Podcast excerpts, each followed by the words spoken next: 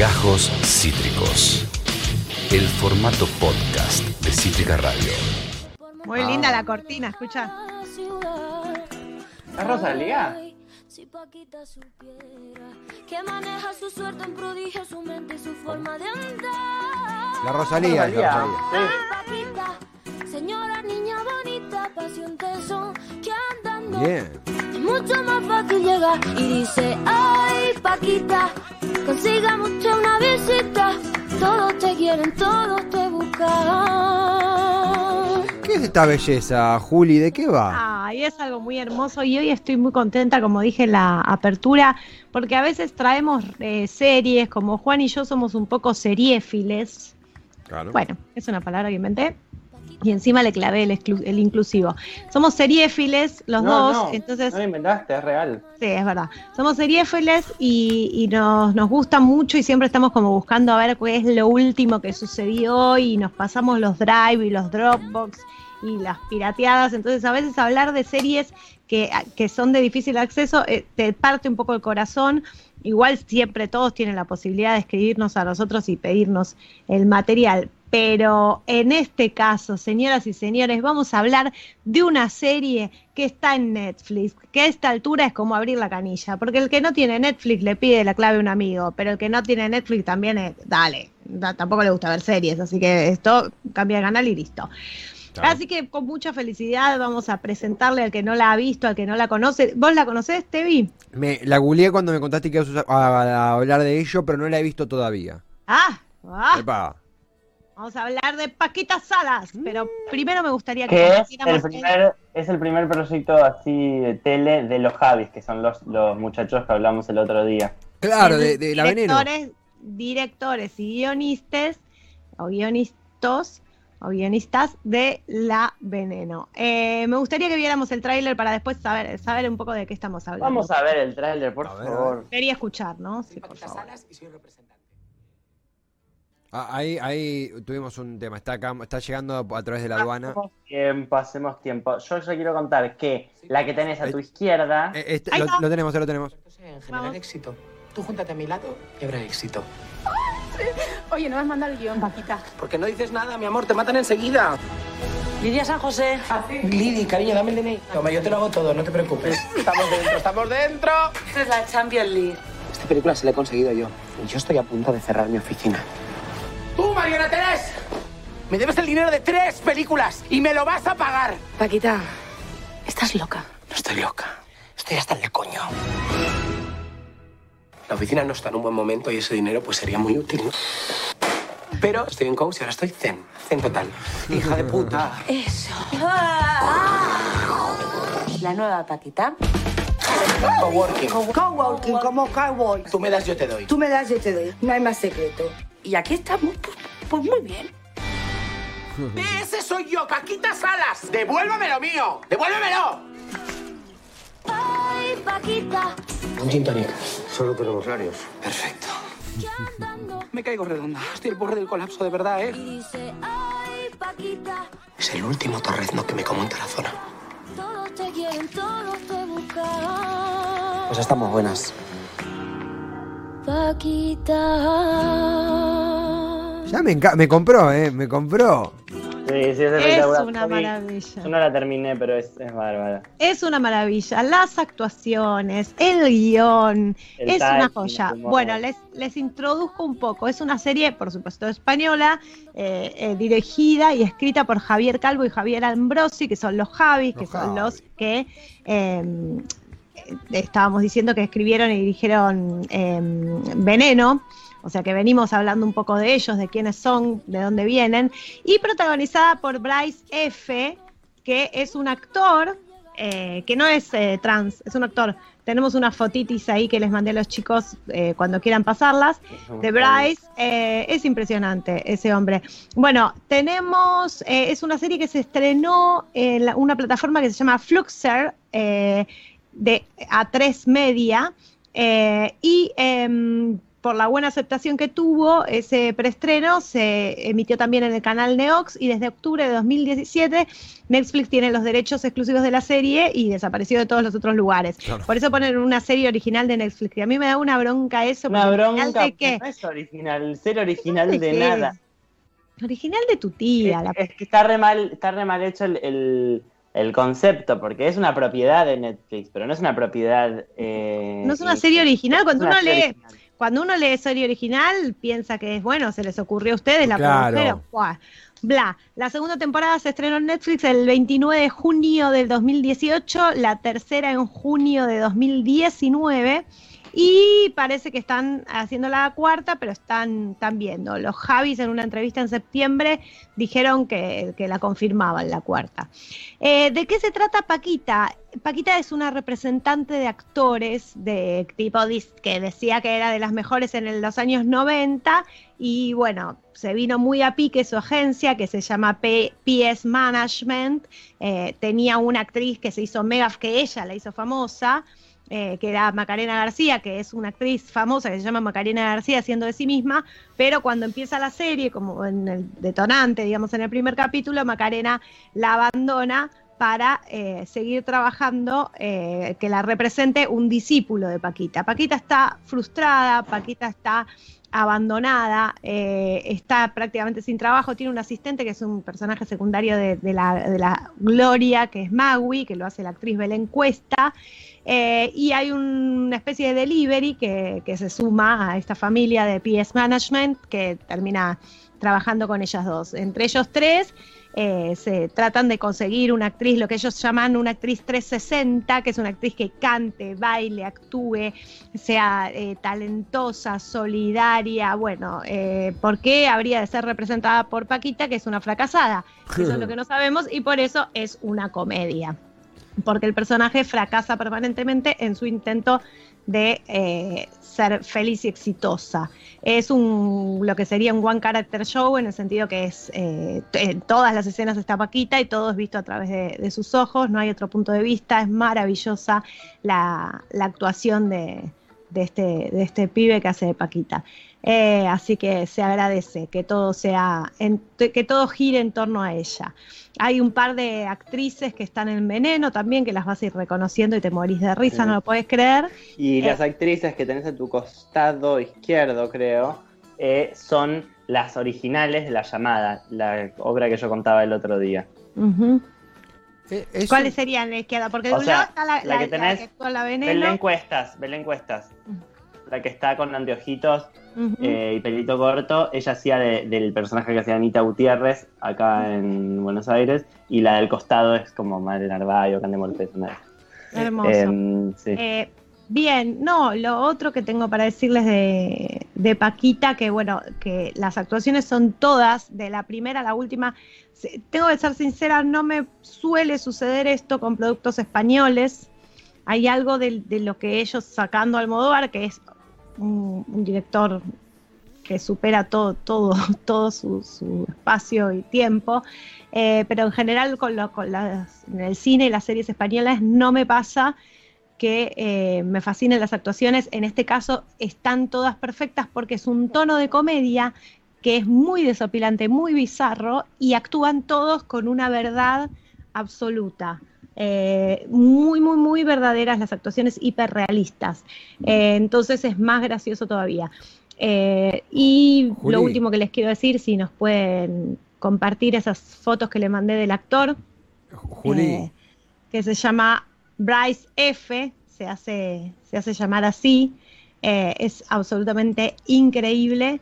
Me gusta mucho porque él dice que es una skinny, es una um, fat legend. Eh, bueno, ahí lo tenés eh, caracterizado como Paquita Salas. Eh, y ahí lo tenés a él en la vida real.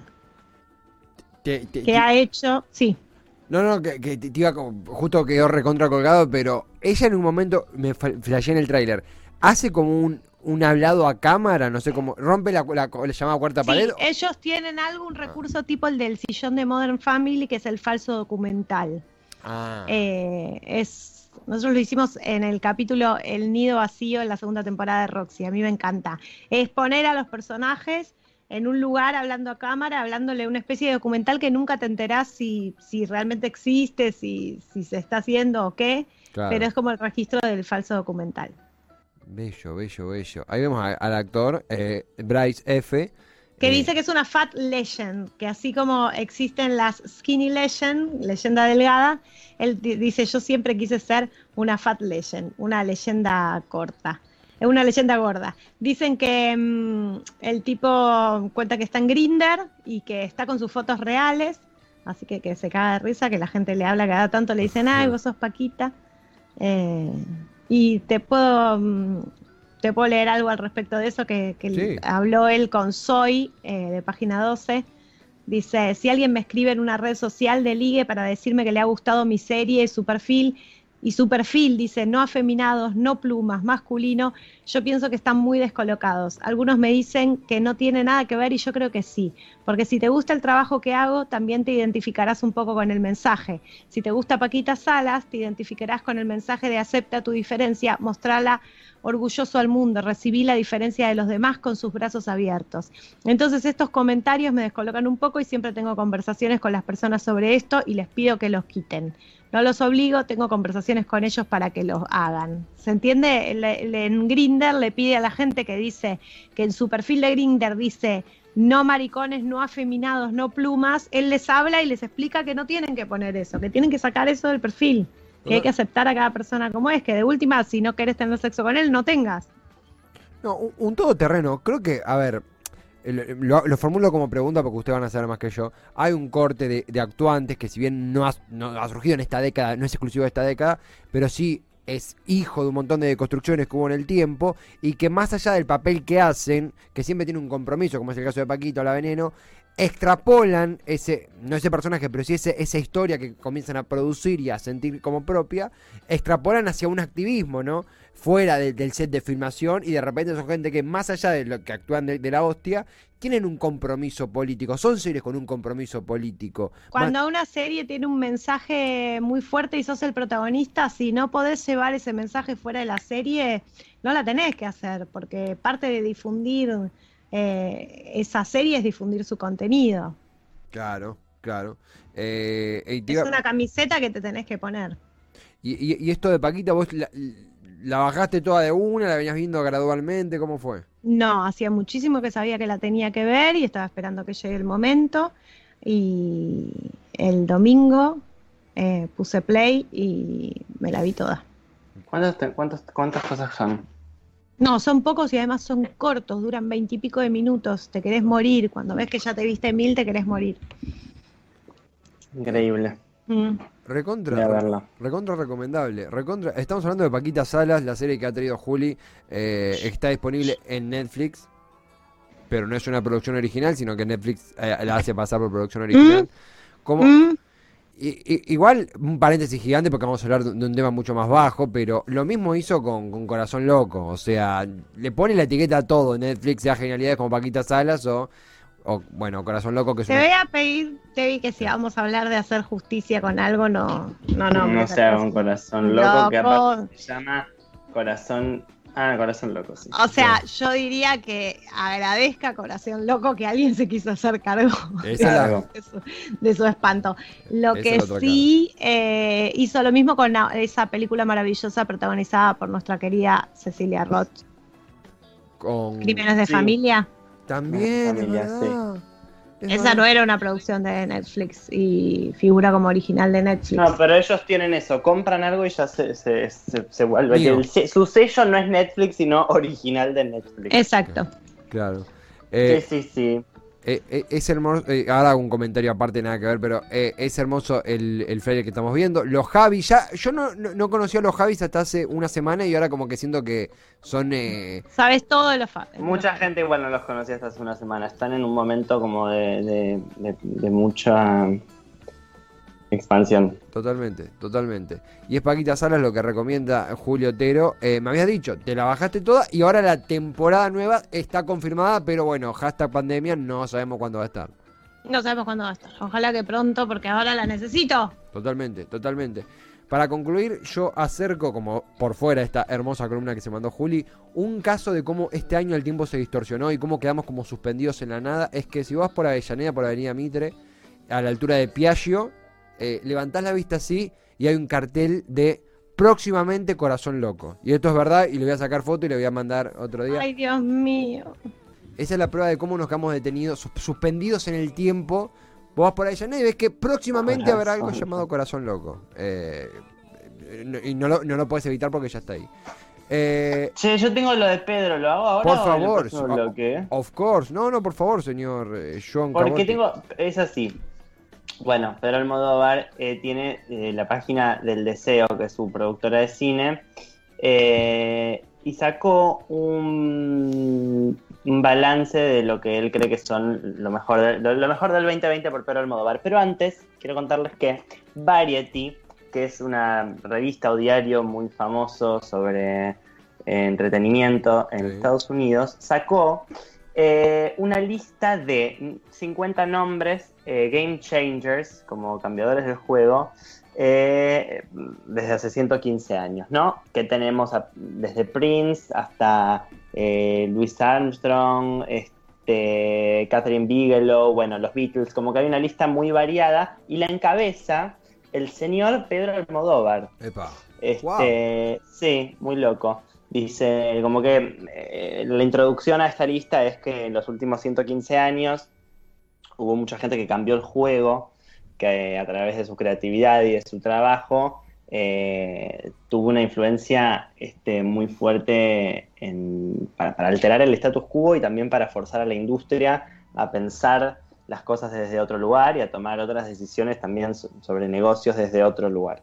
Eh, bueno, y arranca la lista encabezada por Pedro. Después, nada, me parece muy lindo que arranque por él. Y hay de todo. Este, los Beatles, este, Ashley Boone, Charles Chaplin, eh, Dorothy Dandridge. Bueno, hay de todo. Es muy, muy, muy larga.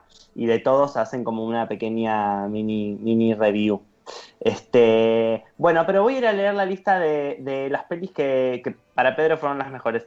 Ya les digo que eh, a diferencia de todo lo que dijimos de recién de Paquita Salas, que es súper fácil, entras a Netflix y todo lo tiene y es como el agua, esto no. No se estrenó en ninguna plataforma, hay que buscarla, yo ya me bajé algunas por torrent, nada, nos escriben y vemos.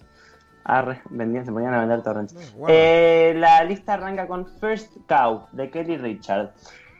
Cautivador y delicioso western, dice Pedro. Puede verse como una buddy movie, la historia de dos hombres en Oregon al principio del siglo XIX que unen sus destinos para, explorar, para explotar la leche de una vaca premiada. La intensa presencia de la naturaleza recuerda a Lucrecia Martel. Esa es la primera. The Devil All the Time, de Antonio Campos. Maravillosa, la América profunda, desgarrada, poética, fanática, narrada con sutileza y precisión. La veré más veces. Trama difícil, resuelta con mano maestra. Recuerdo a Antonio Campos como productor de Marta Mercy May Marlene, que me impactó enormemente en el 2011. Después acá está, esta es la que a mí más me llamó la atención. Se llama Another Round, de Thomas Vinten- Vinterberg. Emocionante y nada moralista historia sobre la iniciación en grupo de cuatro amigos en el consumo de alcohol que los lleva al borde del abismo. La premisa es divertida y no sé si muy científica. El ser humano nace con un déficit de 0,05 grados de alcohol en las venas. Estos cuatro profesores y amigos deciden en grupo aportarse diariamente ese déficit de alcohol con el pretexto de que funcionarán mejor y rendirán mucho más en su trabajo. Es un pretexto a veces divertido, en muchas ocasiones patético, que los ahoga literalmente en alcohol mientras sus vidas se derrumban. Hay una mezcla de optimismo y melancolía en esta historia que la convierte en algo muy especial. Los actores están soberbios. Mads Mikkelsen, que es uno que está en Dark, da una lección magistral de sobriedad gestual. Qué lindo, sobriedad gestual. Al final, en plena explosión emocional del fin de curso, junto a sus alumnos también borrachos, Matt hace un baile, toda una catarsis que te emociona hasta las lágrimas. El dogma vuelve a estar en forma. Wow. Swallow, de Carlo Mirabella Davis. Por tratar de definir el estilo de Mirabella Davis, su director, la película es una mezcla de Yorgos Lantimos. Yorgos Lantimos es el director de La Favorita, una gran película, y dice dos directores más. La protagonista, estupenda Hailey Bennett, siente compulsivamente la necesidad de meterse en la boca y tragarse pequeños objetos que después defeca, limpia y guarda como trofeos. La cosa se complica cuando comienza a tragarse objetos agudos como una chincheta, etc. Vi la película con una continua sensación de asombro. Tema de difícil desarrollo no decae en ningún momento. Amo a Pedro haciendo pequeñitas reseñas. Ya no estoy aquí, la candidata mexicana para los Oscars, debut del, director Fernando Frías. Cuenta la vida miserable de un gang, los tercos, cuyos jóvenes están más preocupados por los peinados exóticos y el baile, convertido en ritual, de la cumbia en versión muy lenta y sus atuendos de ropa hiperancha que a veces recuerdan los kimonos japoneses, que por la violencia y las drogas.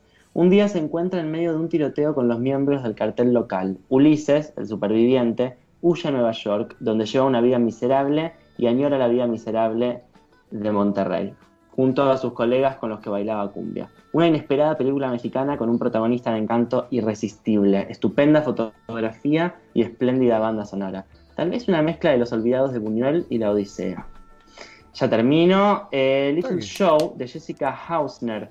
Desde su revelación en Lourdes, esta es la mejor película de la singular Jessica Hausner, rara entre las raras. Me dio intriga, hay que investigar a Jessica Hausner. Y esta me muero de ganas de verla. Eh, nunca, casi nunca, a veces, siempre, se llama la película, de Elisa Hitman. Solo por el largo primer plano secuencia que da título a la película merece estar entre las mejores películas del año. Un prodigio minimalista y sereno sobre dos adolescentes de Pensilvania que viajan a Nueva York con lo opuesto para que una de ellas aborte. Delicada y totalmente exenta de retórica.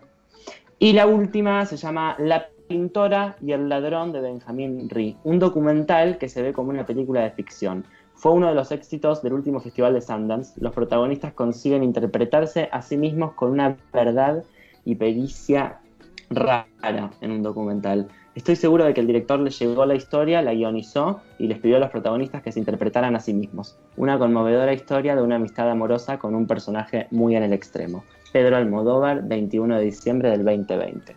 Una locura. Qué buenas Eh, reseñas que hace este tipo. Ay, no, y bueno, y cómo no. ¿Y cómo Sí. no? Este, mm, nada, todas pintan bien. Son pelis que ya se vienen escuchando hace unos días porque IndieWire sacó una lista de las lo que después hizo una encuesta a 200 eh, críticos en todo el mundo y sacaron una lista de las 10 pelis del año y hay varias que coinciden con las que propone Pedro. Búsquenlas este, y, Sí, y sí, charlemos. Desapareció Juli. Em, Pero re, re, eh, eh, a- alta lista, a ver, pa- palabras mayores, Pedro Almodóvar, nada más y nada menos. ¿La nota dónde es o, o esto fue un comunicado independiente? No, no, la nota es de es un comunicado independiente de su- la, la página del Deseo, que es Ah, su bien. productora, eh, puso un puso eso, puso este eh, eh, estas reseñitas. Una locura. Este, ay, sí, un genio. Bueno, Pedro estuvo escribiendo cosas este mm, este año, este mm, es- escribió textos, este Lo necesitamos. Escribió, escribió algunos títulos, en el- eh, algunos títulos, artículos en el país. Si lo necesitamos, Pedro hace todo hermoso. Este, así que nada, investiguen esas pelis. Eh, busquen la página del deseo eh, y ahí está la Esto nota. fue Gajos Cítricos. Encontrá los contenidos de Cítrica Radio en formato podcast en Spotify, YouTube o en nuestra página web.